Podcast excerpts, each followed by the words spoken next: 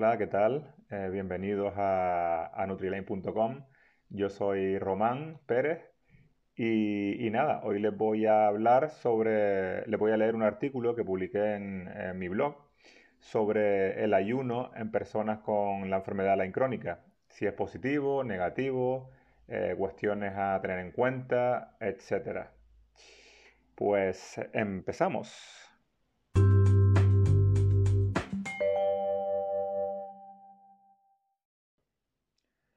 Se oyen muchos comentarios por, internet, ¿no? El ayuno es malo, el ayuno es lo mejor que hay, me ha devuelto la vida, es contraproducente, no lo hagas, es imposible que tenga efectos secundarios, es algo natural, etc. Esas y mil cosas más se dicen del ayuno. Pero tranquilo o tranquila, te lo resumo un poco. Ya estamos ayunando mientras dormimos. El ayuno se basa en la abstinencia de ingerir alimentos por un periodo de tiempo determinado para lograr unos objetivos particulares. Pueden ser espirituales, religiosos y o para mejorar tu salud. Aunque muchas personas que lo practican buscando uno de estos efectos consiguen el otro u otros de regalo. Van de la mano, como toda la vida. Dos cuestiones básicas a tener en cuenta cuando quieres hacer ayuno. Uno, el tiempo que realizas ese ayuno. Dos, qué tipo de alimentación realizas cuando no ayunas. ¿Cuántos tipos de ayunos hay? Hay dos, aunque parezcan miles y cada uno defienda el suyo, no te líes, te lo explico. El primer ayuno, que es el, ayuno, el ayuno perdón, intermitente se basan en restringir la ventana de ingesta de alimentos en un tiempo determinado. Los más usados, el ayuno 16-8, quiere decir 16 horas de ayuno, en la cual eh, no ingieres ningún tipo de alimento, y 8 horas de ventana de alimentación, esas 8 horas en la cual pues ingieres alimentos. Y también tenemos dentro de este ayuno intermitente otra opción que es el OMAD, el tan conocido como el OMAD, que es una comida al día y 23 horas de descanso intestinal, o sea, sin ingesta de, alimentos. Estos tipos de ayunos intermitentes pueden formar parte de nuestros hábitos diarios o ser utilizados de forma puntual. O sea, no te agobies mirando las horas del reloj esperando a cumplir las 16 horas, porque el estrés va a ser peor que los beneficios de ese ayuno.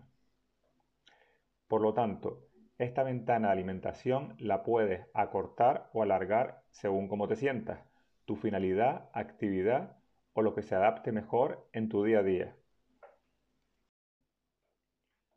Los beneficios de este tipo de ayuno son principalmente metabólicos, es decir, para mejorar las reacciones químicas que se producen en tu cuerpo para convertir los alimentos en energía. Aunque indirectamente al mejorar estas reacciones metabólicas podrían también mejorar, otros parámetros, como por ejemplo tus valores inflamatorios. Ayuno número 2. Ayuno terapéutico. Son ayunos superiores a dos días, los cuales son utilizados de forma puntual uno o dos veces al año y están indicados para tratar una patología en particular, como por ejemplo el sobrecrecimiento bacterial en el intestino delgado, SIBO, y después tengo en mi, en mi blog, te, pongo un, enlace sobre un artículo que es muy completo sobre el SIBO, que se titula Mi SIBO en el punto de mira. Lo pueden, lo pueden ver en nutrilane.com. Este tipo de ayuno se debe realizar siempre en compañía de un profesional para realizarlo de forma adecuada y saber si puedes realizarlo dependiendo de de tus condiciones particulares. El ayuno intermitente se puede combinar perfectamente con el ayuno terapéutico durante el año. El ayuno intermitente más entrenamiento te dará beneficios y adaptaciones más rápidamente.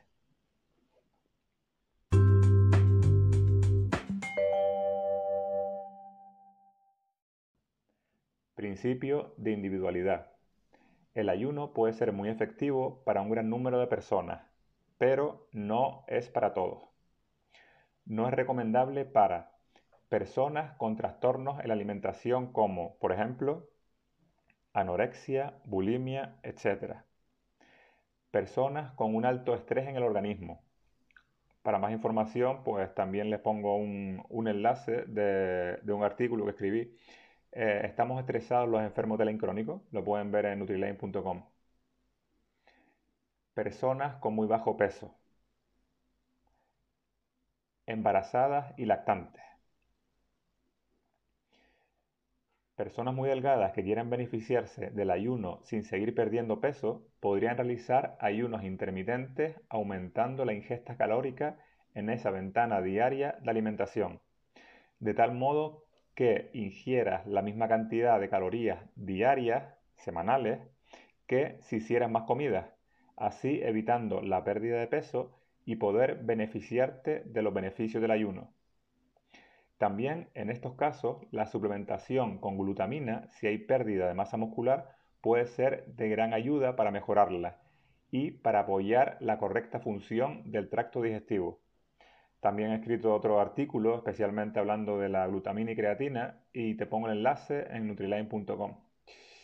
Eh, curiosamente, con este tipo de personas puede pasar que a medida que mejores tu absorción intestinal y tu alimentación, aunque comas menos veces al día y en ocasiones menos cantidades, puedes mejorar tu masa muscular y composición corporal. Me pasó a mí. Eres lo que absorbes, no lo que comes. El consumo de alimentos de alto valor nutricional más descanso intestinal puede ser la clave para mejorar tu sistema digestivo. Interesante dato que el efecto beneficioso de estos ayunos intermitentes cortos cuando se prolongan en el tiempo de forma periódica, son de, carácter acumulativo, es decir, que sus beneficios serían más notables con el tiempo. Efectos positivos del ayuno. 1. Efectos metabólicos. Mejora la sensibilidad a la insulina. Estabiliza la glucosa en sangre. Aumenta la quema de grasas y mejora tu composición corporal los cuales se suelen dar principalmente en los ayunos intermitentes. Pero ojo, la acumulación, como dijimos antes, de los ayunos intermitentes en el tiempo, así como esos cambios metabólicos en tu organismo, podrán darte efectos indirectos terapéuticos. 2. Efectos terapéuticos. Disminución de tus valores inflamatorios. Menor estrés oxidativo aumenta la autofagia, regeneración celular, y reduce la leptina, hormona de la saciedad.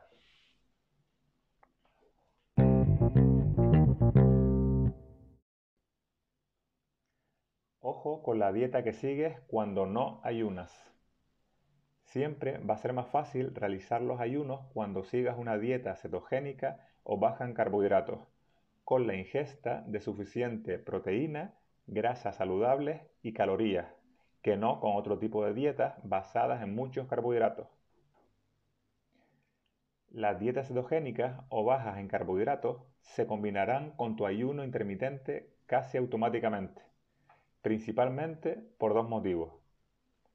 Uno, al darte saciedad por el consumo de grasas saludables y proteínas, por lo cual estabilizará tu glucosa en sangre evitando o reduciendo esa ansiedad de comer. 2. A limitar el ayuno. La dieta cetogénica de alguna forma imita algunos beneficios del ayuno, pero sin suprimir la, ingesta de alimentos. Si quieres seguir leyendo sobre la dieta cetogénica y, la enfermedad la crónica, pues te dejo el enlace aquí en nutriline.com en mi blog. Eh, que se titula Ajustando la dieta cetogénica para diferentes situaciones en personas con la enfermedad de crónica. Por lo que ten precaución al utilizar la dieta cetogénica en caso de estrés severo en tu organismo. Al darle este tipo de dietas, al igual que el ayuno y el entrenamiento, un aumento de las hormonas del estrés, adrenalina y cortisol, la dieta cetogénica, el ayuno y el entrenamiento de pesas son magníficas herramientas, pero no para todos ni al mismo nivel. Empieza poco a poco con algún ayuno intermitente de 12 a 16 horas. Si ves que te sienta mal, inténtalo de nuevo más adelante. Si tienes la misma reacción en tu segundo intento, el ayuno quizás no es para ti. Pero no pasa nada, hay mil herramientas más a utilizar. Si todo va bien, sigue adelante, aumentando el número de horas de ayuno, a tu ritmo.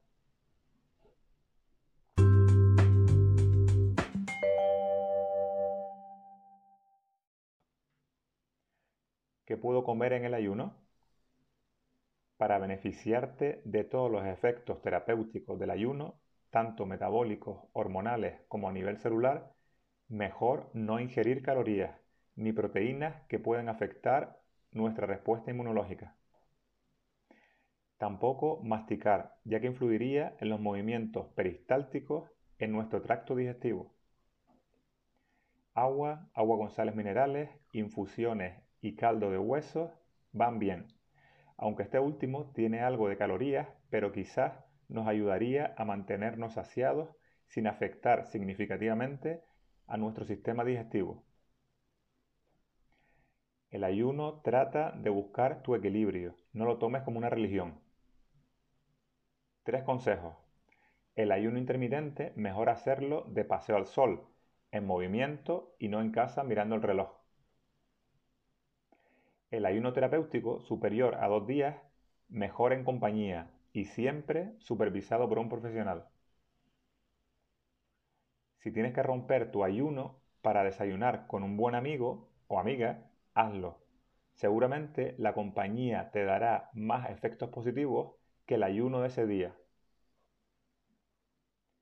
La salud no es la ausencia de síntomas, es la capacidad que tiene nuestro organismo de adaptarse a nuevos retos.